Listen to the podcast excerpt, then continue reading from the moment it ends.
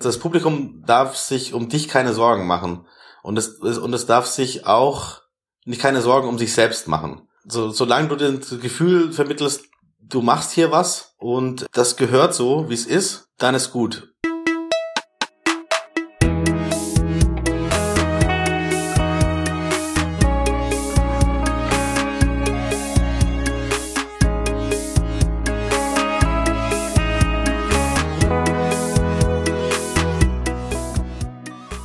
Was wollen Menschen bei Comedy-Shows eigentlich?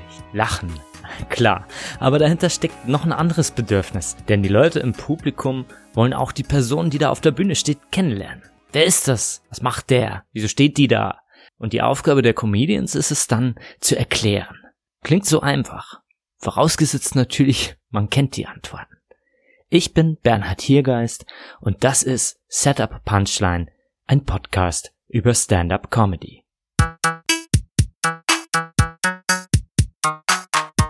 Im Podcast erklären uns Comedians eines ihrer Bits, also ein kurzes thematisches Segment an Witzen. Davon hören wir jedes Mal eine Live-Aufnahme und dann kommen die Comedians und erklären uns, warum die Nummer so ist, wie sie ist. Heute tut das Jakob Schreier. Jakob ist Autor für Film und Fernsehen, zum Beispiel für die Heute Show oder zuletzt auch für die im Homeoffice entstandene Serie Homies im ZDF. Manchem ist er vielleicht auch bekannt als Co-Schöpfer der Serie Fett und Fett, auch die ist im ZDF gelaufen. Jakob ist Liebhaber aller Komik, könnte man sagen, und auch ein begnadeter Witzeerzähler und Witzesammler. Nur einmal ist ihm kein guter eingefallen, nämlich im Gespräch mit mir. Auf www.setup-punchline.de könnt ihr unser Interview vom Februar nachlesen. Heute reden wir natürlich auch über Witze, aber eben auch über Jakobs Erfahrungen auf Stand-up-Bühnen. Dort ist er nämlich lange und häufig auch aufgetreten, auch wenn er heute eigentlich nicht mehr so viel dazu kommt. Er hat uns auch eine besondere Aufnahme mitgebracht, nämlich von einem Set, das er im Mai 2017 gespielt hat in Los Angeles. Da war Jakob bei Venice Underground Comedy in Venice Beach. Jakob erklärt uns jetzt, wie das ist, wenn einen das Publikum so überhaupt nicht kennt und man ganz andere Witze machen muss. Einfach weil da im Ausland eine andere Person auf der Bühne steht, ein anderes Ich als beim Open Mic in Berlin oder München. Ein Hinweis noch, Jakob spricht in dem Ausschnitt von einem Skandal bei der US-Fluglinie United. Der Skandal ist knapp zwei Monate vor dem Auftritt passiert, nämlich wurde da ein Passagier von United mit Gewalt aus einem überbuchten Flieger gezerrt. Und das war weltweit Gesprächsthema. Viel Spaß jetzt mit dem Ausschnitt von Jakob bei Venice Underground Comedy.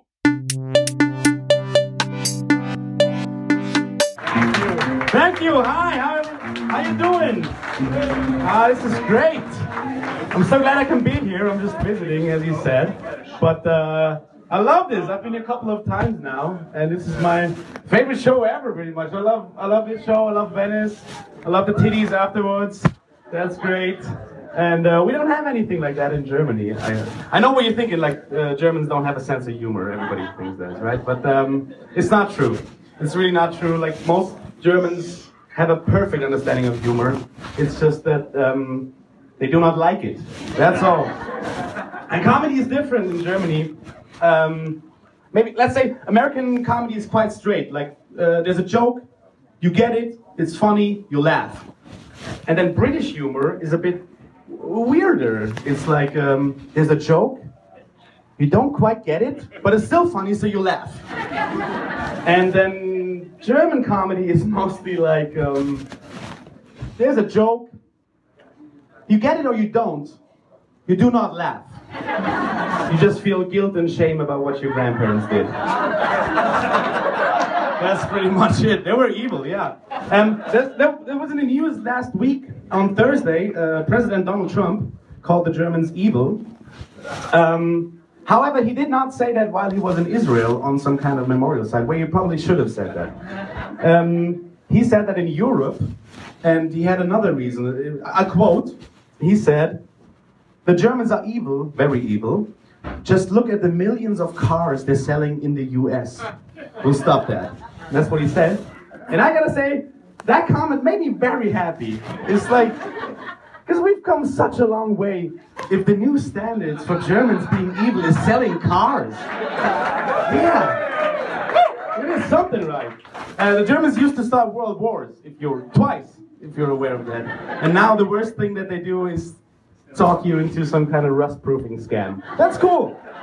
And uh, yeah, I like it in America. Uh, a lot of things are a bit weird to me, uh, especially the details, little details. Sometimes when I order a Coke, I'll hear something like, Oh, I'm sorry, sir, we don't have any Coke. We just have Pepsi. Would that be okay? And I'm thinking, would Pepsi be all right for me? I'm, I'm, I'm eating fries and no main dish. Uh, and I, I just ordered what is basically black dye diabetes in a can. So yeah, I think Pepsi would be would be all right for me. It can reach my standards. Thank you. And also, I don't know why this accuracy is only applied to sodas, because I think you you would need it in other places. What I'd like to hear, for example, is, "Oh, I'm sorry, sir, we don't have any beer. We just we just have American beer." And that's oh. Oh, I'm sorry. Did I go too far? I get it. I, it's 2017. You can talk shit about our president all you want, but don't you dare to fuck with our artisanal, organic craft beer culture. Don't, don't. This beer is made with grapefruit and quinoa. Thank you. I'll, I'll take a can of diabetes. Thank you. That's about all from, from Germany. Just uh, before I leave, I have one talking about air travel. I have a, one last tip for you, because I came here and I'll leave next week flying United. Yeah. And I have to say, if you're planning to fly anywhere in the next couple of months, do fly United. Do it. You, it's what? It's cheap and you wouldn't, after the scandal they had, you wouldn't believe how friendly the staff is. they just, they just, you know, we fucked up. They all got this like cringy, submissive smile of guilt on their faces. And being German, I, I feel right at home. It's, it's wonderful.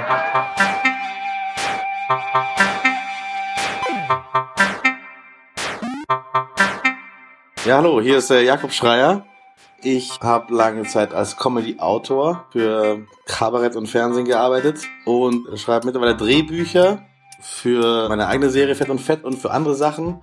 Zwischen all diesen Dingen habe ich auch immer wieder Stand-up-Comedy gemacht oder es zumindest versucht. Meine Eltern hatten keinen Fernseher, aber wenn ich bei meinen Verwandten Fernseh schauen durfte und es war Fasching bzw. Karneval, ich fand das unfassbar toll, diese behämmerten Karnevalssitzungen, Kölle Alaf und, und Mainz bleibt Mainz. Das war für mich tatsächlich ein Highlight in meinem Jahr, weil ich wusste, da kann ich bei meinen Cousins Fernseh schauen. Und meine komplette Verwandtschaft war so, das ist Mist. Und ich bin da als kleiner Junge irgendwie dachte mir so, das ist doch, das ist ja unfassbar die machen da nur Witze und das ist nur lustig und wie und wie kommen die auf diese ganzen Ideen? Ich war irgendwie komplett fasziniert davon. Ähm, und äh, vielleicht haben sich da die Weichen gestellt. Als Teenager findet man so seine Methode, wie man sich in der Welt behauptet, glaube ich. Und bei mir hat halt witzig sein relativ gut funktioniert. Oder sagen wir mal besser als, als alles andere. andere sind vielleicht sehr sportlich oder besonders, ich, ich weiß es nicht. Mein Problem bei Stand-up ist, äh, da habe ich das Gefühl, dass mir das sozusagen die Kondition fehlt, dass ich das dann mache ein paar Monate lang und dann auch viel auftrete und dann mache ich wieder irgendwas anders. Dann geht es auch immer wieder verloren. Und so ist meine Stand-up-Karriere quasi immer wieder, hat die so intensive Phasen und dann ähm, wieder Phasen, wo ich gar nichts mache. Wie Sport bei mir eben auch. 2011 hatte ich ein bisschen Geld gespart und bin dann nach New York, um dort Stand-up zu probieren und habe dann da so einen Kurs gemacht und hat dann zwingt mich jeden, wenigstens jemand dazu, das zu machen. Und das war super. Hat sehr viel Spaß gemacht. Ich habe sehr viel Comedy gesehen da. Seitdem eigentlich, seit 2011, gab es auch bei mir den Wunsch sozusagen, das wieder in Amerika mal zu machen. 2017 waren wir mit den ersten Folgen von Fett und Fett, die noch nicht beim ZDF waren. Die haben wir eingereicht bei, äh, beim LA Web Festival. Und da wurden wir äh, dann eingeladen im Prinzip ja Amateurfilmfestival, also die zahlen auch keine Reise oder keine Unterkunft und gar nichts. Aber ja, gerade mal die Regisseurin von Fett und Fett und ich sind dann nach LA gefahren und dachten, cool, dann können wir da auch mal ein bisschen so auf äh, Hollywood-Filmemacher zu tun, als wir, hören wir da auch dazu. Ich bin dann noch länger geblieben und hatte eben auch so das Ziel, Comedy zu machen auf Englisch, das wieder zu probieren.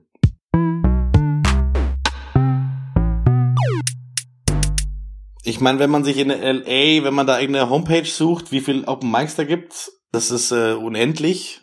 Und es sind halt 10 bis 20 am Tag in verschiedensten Stadtteilen. Um, dazwischen muss man auch eine Stunde im Auto fahren. Und ich war da eher ein bisschen überfordert, aber ich habe dort auch einen Impro-Comedy-Kurs gemacht und habe da dann Leute kennengelernt, die eben auch Stand-up gemacht haben und habe die gefragt, ja, ob sie mich mal mitnehmen zum Open Mic. Dann habe ich so ein paar Wochen lang Open Mics gemacht. Irgendwann um, um 18 Uhr in irgendeinem abgehalfterten Rockschuppen ist dann das erste Open Mic, wo man halt seinen Namen in den Hut wirft. Das sind auch sehr traurige Veranstaltungen. Da gibt's ja auch keine, kein Publikum. Da sitzen einfach zehn Comedians rum, warten auf ihren Spot. Sind ja auch nicht da, um jemanden zuzuhören, sondern um ihr eigenes Set zu probieren.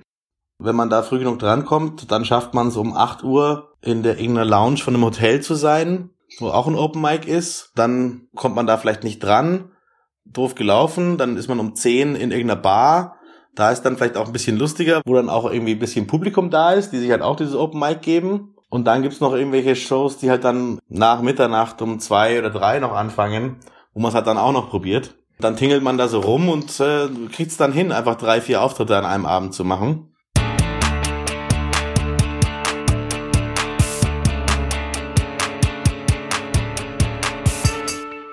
Ich habe einen Open Mic gespielt, das war einfach auf der Terrasse von jemandem. Das war einfach im Garten. Gab es irgendwas zu trinken aus so einem großen Eimer irgendwie, keine Ahnung, eine Bohle oder so, was wie, wie sie es genannt haben. Da war eigentlich ganz gute Stimmung. Aber es war irgendwie auch genau tagsüber da im Garten. Natürlich mieses, mieser Sound und irgendwie hat man das Gefühl, es hört jetzt auch niemand so richtig, was hier passiert, aber man ist bei so einem Gartenfest und macht da sein Ding, okay. Und das andere, das hieß Open Mic in the Garage behind the More for Less. Und More for Less war so ein Supermarkt, so ein riesiger. Und dahinter sind einfach so Garagen halt, die man Leute für ihre Autos mieten konnten. Und irgendwann hatte da so eine Garage und da ein Open Mic gemacht. Da passen dann auch nur sechs, sieben Leute rein. Und davor standen 20 Leute irgendwie mit ihren Autos und haben sich unterhalten. Und drinnen war ein, auch ein ziemlich mageres Open Mic, wo halt auch nur vier Comedians rumsaßen. Aber das war zumindest so ein Treffpunkt für Comedians, wo man sich da auch da unterhalten hat und so weiter. Man sieht auch unfassbar schlechte Comedy da. Auch, gab auch einen Comedian, der irgendwie da bekannt war, der immer nur raufgegangen ist und alle beschimpft hat. Was jetzt, was jetzt so klingt, als wäre es mega cool, war es aber gar nicht. Und ich erinnere mich, dass der in der Garage dann einfach einen, einen Furz gelassen hat und sich furchtbar darauf gefreut hat. Und es war auch so schlimm, dass alle diese Garage verlassen haben. Je nachdem, was die eigene Auffassung von Comedy ist, kann man das natürlich auch lustig finden.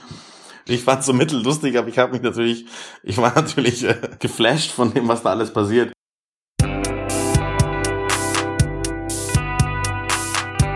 Die begehrten Spots waren dann eigentlich die Open Mics in den bekannten Comedy Clubs, also in Just for Laughs, Hollywood Improv und im Comedy Store, wo im Prinzip auch hauptsächlich Comedians im Publikum waren und wo aber auch Publikum da war, ein bisschen zumindest.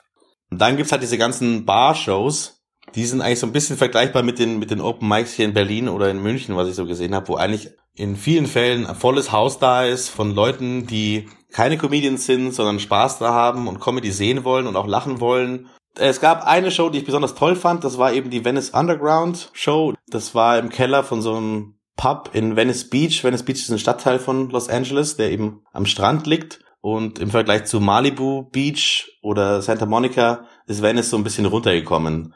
Da es wurde jetzt auch stark gentrifiziert in den letzten Jahren, aber es hat so ein bisschen so einen verruchten Charme. Da gab es eine Show, da war erst Comedy und danach war Burlesque. Und ich war da zum ersten Mal und war total hin und weg, weil die beiden Hosts waren so komplett Misanthropen, die da irgendwie so negative Stimmung verbreitet haben, aber trotzdem sehr lustig waren. Alles war sehr schmutzig und rotzig. Und dann kam Comedy und die war gut. Man, die hatten auch schon so einen Stand, dass sie dann so da auch hin und wieder halb professionelle oder auch, oder auch wirklich professionelle Comedians hinkriegen und eben aber auch ein paar Newcomer. Da sind so, gehen so 140 Leute rein, glaube ich, in den Saal. Da habe ich mir dann so zum Ziel gesetzt, den Host mal zu fragen, ob ich da auch auftreten könnte. Dann habe ich es einmal geplant, habe es natürlich nicht hinbekommen, habe ich nicht getraut. Ah, dann war, da war kurz bevor meinem Abflug, gab es noch eine Chance und da habe ich mir dann äh, ein Herz gefasst und ihn gefragt. Und der war total begeistert davon, dass ich aus Deutschland kam und meinte, er findet den Austausch zwischen Comedians international so wichtig. Und dann habe ich ihm irgendeinen Mitschnitt von den Open Mics geschickt und das fand er irgendwie in Ordnung. Und dann hat er gemeint, ja klar, dann bist du nächste Woche dran. Das Set, was ich gespielt hat, ist hauptsächlich in den USA entstanden. Also das Set ist sieben Minuten. Ich habe davor nur drei Minuten Sets gespielt. Diese Open Mics in LA, da sind die Slots immer drei Minuten. Was unfassbar hart ist. Also woran ich auch überhaupt nicht gewöhnt war, weil man ja wirklich also gar keine Zeit hat, Einführungen zu machen, ein bisschen Crowdwork. Also drei Minuten sind sehr schnell um. Den Lerneffekt hatte ich so schnell nie wieder, weil die Bits dann also in kürzester Zeit sehr, sehr tight werden oder ja, sehr tight weiß ich nicht, aber auf jeden Fall viel, viel tighter als sie am Anfang sind. Durch diese drei Minuten war man auch immer in Versuchung, irgendwas Aktuelles gerade zu nehmen. Also in dem, in, in meinem Set kommt dieses Trump-Zitat vor, was er tatsächlich da zwei Wochen vorher gesagt hat. Da war ich sehr dankbar, weil man das natürlich in drei Minuten gut machen kann. Über den Bogen, da freue ich mich ja immer noch am meisten drüber, wenn ich das Set anhöre. über den Bogen, der dann da gespannt wird, so von United nochmal auf das Deutsch zurückzukommen, ist im Prinzip natürlich auch ein ganz einfacher Kniff, den man bei fast allen Bits so machen kann. Und hatte ich Glück, dass ich tatsächlich mit United Airlines geflogen bin und auf dem Flug auch tatsächlich das Gefühl hatte, die sind alle mega nett, wahrscheinlich wegen diesem Skandal. Dann hatte ich halt irgendwann die Idee, das noch mit dem auf das Deutsch so hinzudrehen.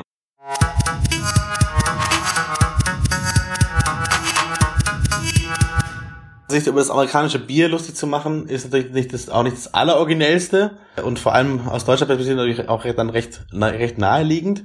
Ich hatte bei dem Auftritt nicht die Sorge, dass es mir sozusagen auf die Füße fällt, weil der ganze Vibe da war irgendwie sehr provokant und sehr rotzig so. Man wollte da auch Sachen hören, die irgendwie so edgy sind. Und es ist ja, es ist ja beim, beim besten Willen nicht, nicht edgy. Da kann man sich jetzt nicht wirklich davon angegriffen fühlen. Aber es gab einige Open Mics, wo tatsächlich auch Leute Buh gerufen haben oder das nicht so lustig fanden.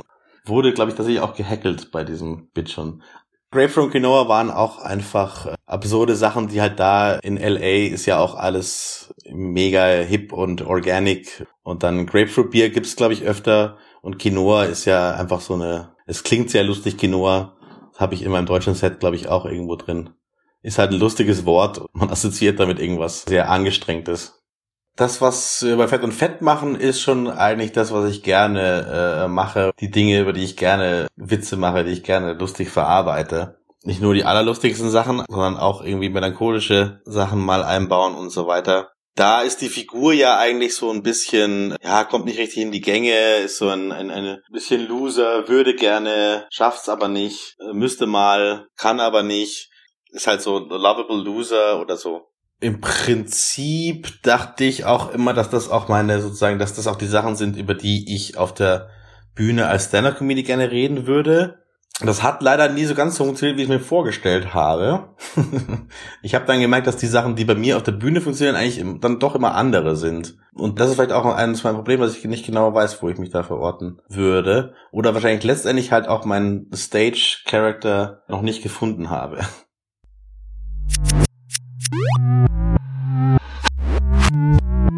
Im, Im Prinzip rede ich die Hälfte von dem Set darüber, dass ich aus Deutschland komme. Und es ist natürlich auch die, die einfachste Geschichte. Das war so ein Ding, was ich hatte, okay, das muss ich so machen. Das ist einfach das, da mich niemand kennt und ich auch noch so ein, ein komisches Fragezeichen im Kopf habe, kann ich da nicht groß einsteigen mit, ich bin der und der Typ. Hätte ich dort 20 Minuten Auftritt gemacht, hätte ich vielleicht ähm, auch andere Themen sozusagen dann irgendwie ansprechen können. Aber so als Einstieg, glaube ich, muss man erstmal mit dem arbeiten, was für die alle gerade die brennende Frage ist. Was macht ein Typ aus Deutschland hier? Wie ist der einzuschätzen? Mein Leben war damals ein Studentenleben. Äh, immer ein bisschen zu wenig Geld haben, immer ein bisschen zu spät aufstehen, Beziehungsproblemchen hier und da. Da habe ich dann aber gemerkt, das kann ich auch in Berlin machen, so, und in München auch. Weil wenn ich da auf die Bühne gehe, dann bin ich halt auch der Typ um die 30, und dann macht es auch Sinn. In Los Angeles oder wahrscheinlich generell in Amerika macht das natürlich für niemanden Sinn, weil ich bin eben kein College-Student, der darüber sprechen kann und das ist dort auch wieder anders als hier Studentenleben. Die wissen nicht, ob man in Berlin in der WG lebt oder wie Studium hier abläuft. Ich könnte natürlich Sachen etablieren, aber ich bin da in erster Linie erstmal nur der Deutsche und das ist sozusagen, das überschattet alles andere. Und wenn ich da auf die Bühne komme und sage so, hey, ich bin Jakob, ich bin aus Deutschland und ich habe das Problem, weil diese eine Vorlesung ist um 8 Uhr morgens. Dann ist da so, hä, was, was, was macht der Typ? Studiert der hier in Amerika? Studiert der in Deutschland? Wie läuft Studieren in Deutschland überhaupt ab? Warum ist der jetzt gerade da? Da tun sich tausend Fragen auf beim Zuschauer. Deswegen habe ich es auch so gesehen, dass es so meine einzige Chance ist, da sozusagen auf dieses, erstmal auf dieses Deutschsein zu kommen und dann natürlich Beobachtungen zu machen, die man eben als Deutscher in Amerika macht. Das macht irgendwie Sinn.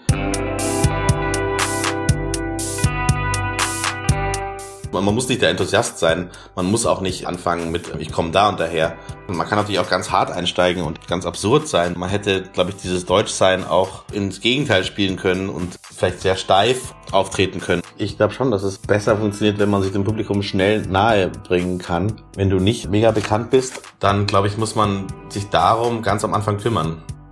Die wichtigste Eigenschaft für einen Comedian auf der Bühne ist, glaube ich, irgendwie sowas wie Sicherheit ausstrahlen egal was du da machst, du kannst auch der, den Unsicheren spielen oder den Zurückhaltenden oder den Deprimierten.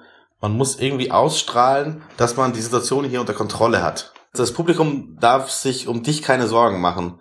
Und es, und es darf sich auch nicht keine Sorgen um sich selbst machen. So, solange du das Gefühl vermittelst, du machst hier was und das gehört so, wie es ist, dann ist gut man könnte natürlich sagen, wenn man sich komplett sicher ist, wenn man genau weiß, von vornherein genau weiß, was man macht als Comedian, hat man keinen Raum mehr für Interaktion mit den Zuschauern oder dann gibt es sozusagen keine überraschenden Momente, die jetzt auf der Bühne spontan entstehen. Man hat dann natürlich auch keinen Raum mehr, selber was zu impro so improvisieren und so weiter. Aber da ist es, glaube ich, dann ähnlich wie mit der Improvisation in der Musik. Im Prinzip kann jeder improvisieren. Wenn du mir eine Gitarre in die Hand gibst und ich noch nie eine gespielt habe, dann hau ich da drauf rum, dann ist es auch improvisiert.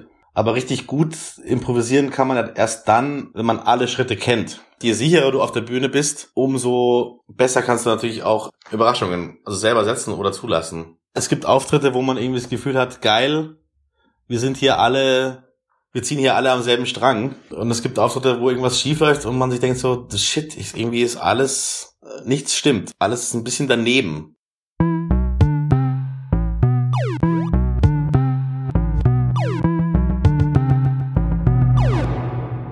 Glaube, es gibt irgendwo den Spruch, dass das Lachen ein großer Sprung des Gehirns ist, wo sich das Gehirn einfach über sich selber freut, dass es da gerade einfach einen Zusammenhang hergestellt hat, der komplett absurd ist. Es gibt auch die, die Theorie, dass halt das Lachen einen halt ganz kurz von der eigenen Existenz ablenkt.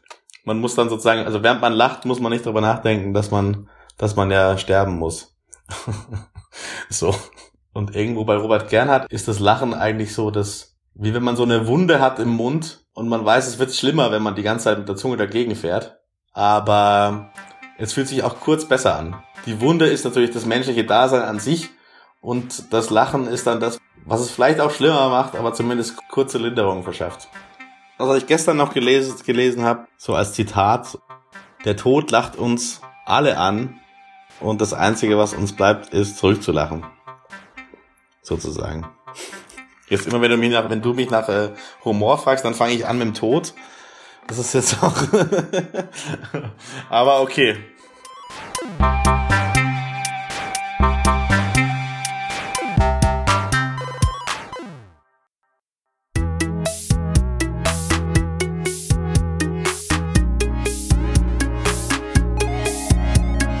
Das war Jakob Schreier mit einem Bit über einen deutschen Blick auf den US-amerikanischen Alltag.